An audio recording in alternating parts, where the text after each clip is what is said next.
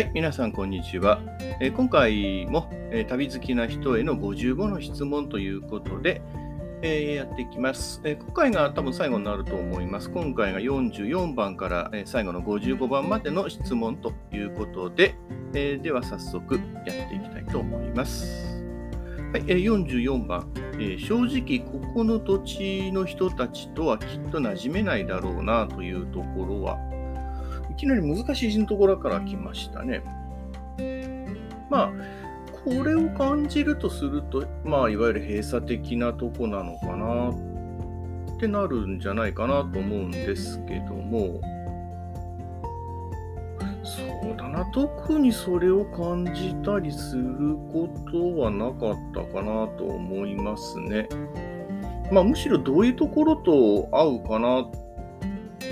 ていう風になると、どうかな。関東と関西とどっちかっていうと、まあ自分は関西の方かなとは思います。まあある程度ね、ノリとツッコミが、で会話が成り立つような、ああいう感じのところの方が自分としては、まあいいかなというふうには思っています。はい、45番。旅番組と同じホテルや旅館に行ったのに何か違うと思ったことはありますかと。まあ、そもそも旅番組をほとんど見ることがないんですけども、まあ、いわゆる有名な旅館とか、あと、なんていうのかな、口コミでめちゃくちゃいいですよとかっていうのに、まあ、なんか違うなと思ったことはありますかという感じで話をしてみると、そうだなあ何か違うっていうと、やっぱり、そのテレビとかで使ってる部屋はめちゃくちゃいい部屋。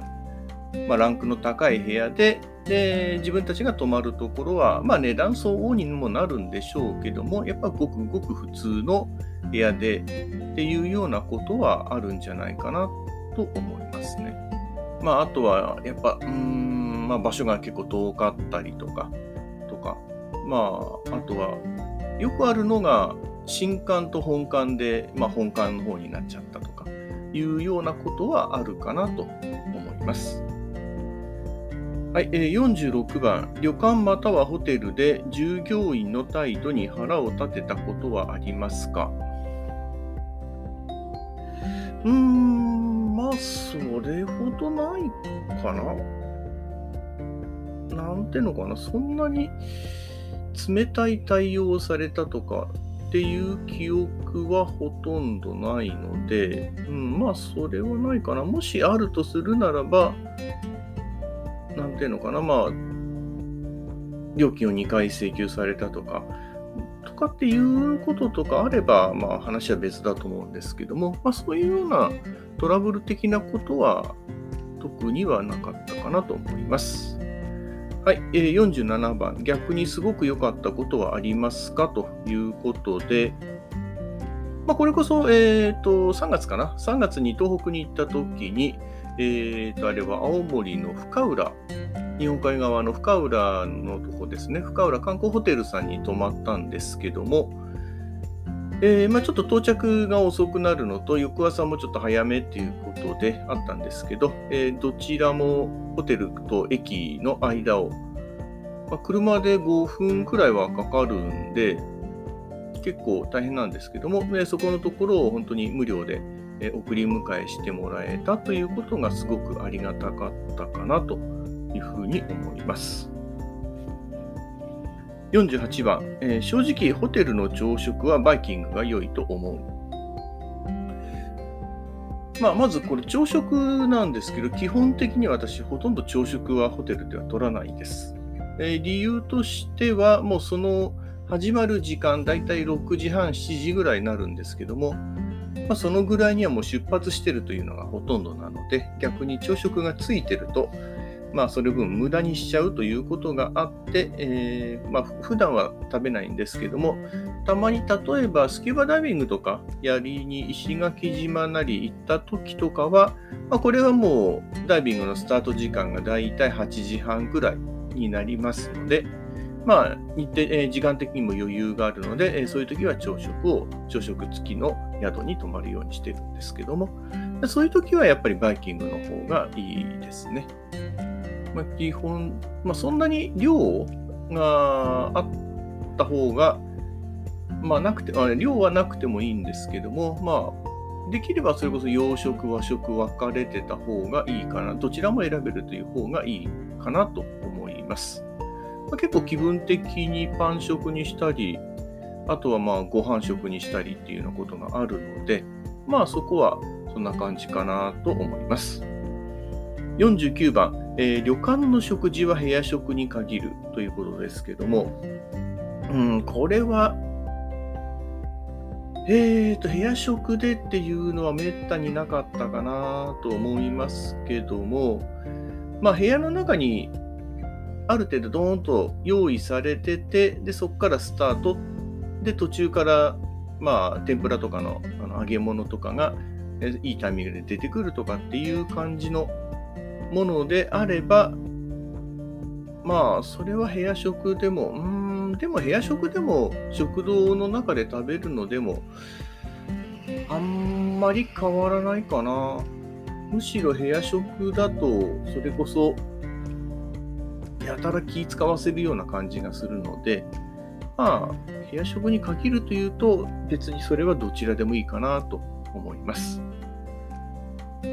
はい、えー、50番。旅行から帰ってきて、現像に出した写真を見てショックを受けたことはある。これを見ると、やっぱこの質問がかなり古いのかなって思うんですけども、まあ、デジカメで見デジカメに取りだめしてた写真を見てショックを受けたことはとかっていうことも含めてですけども、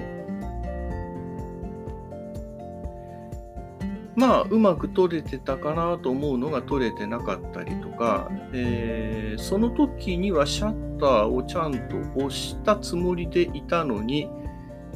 押せてなかった、もしくはデータが書き込みされてなかったっていうことは実はあるんですよ。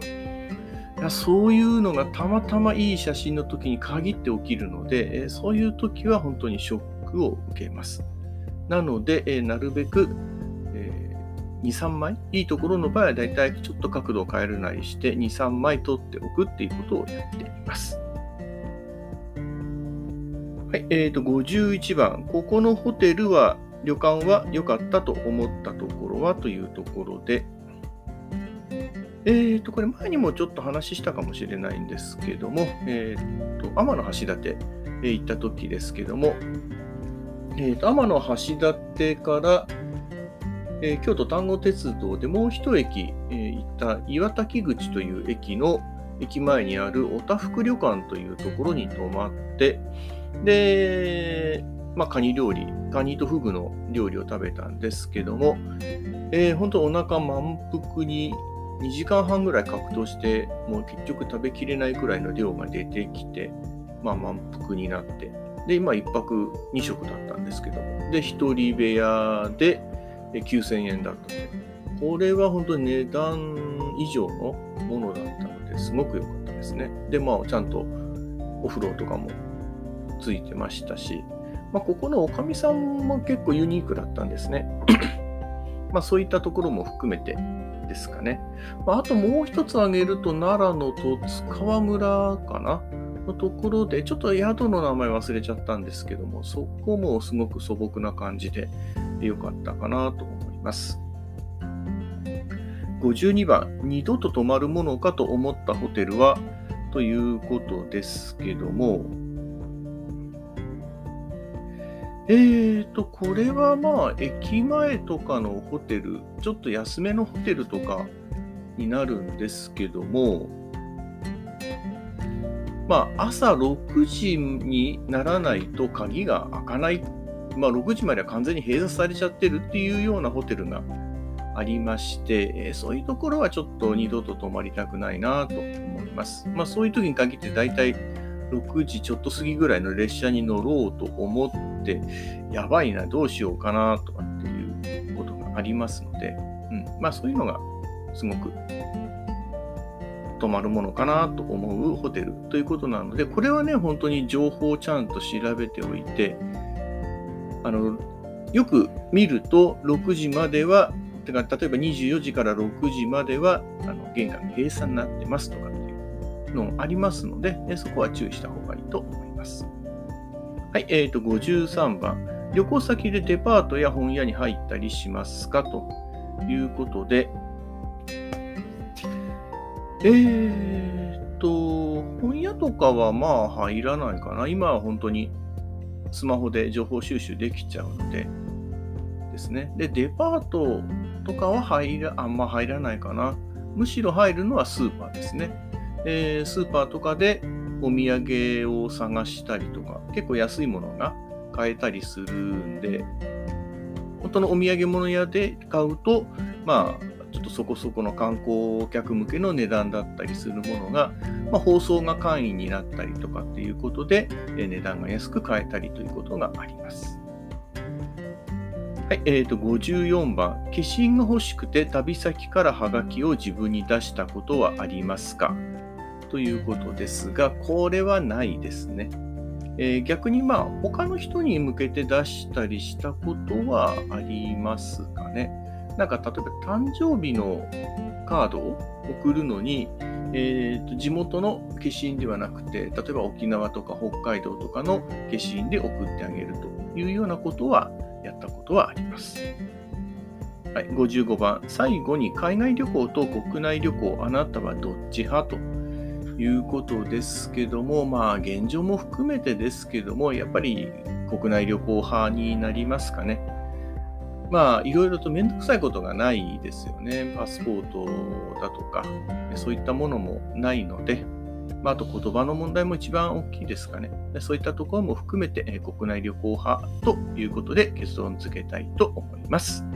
ということで、え今回で一応55の質問全部答えることができました。最後までお聴きくださりありがとうございました。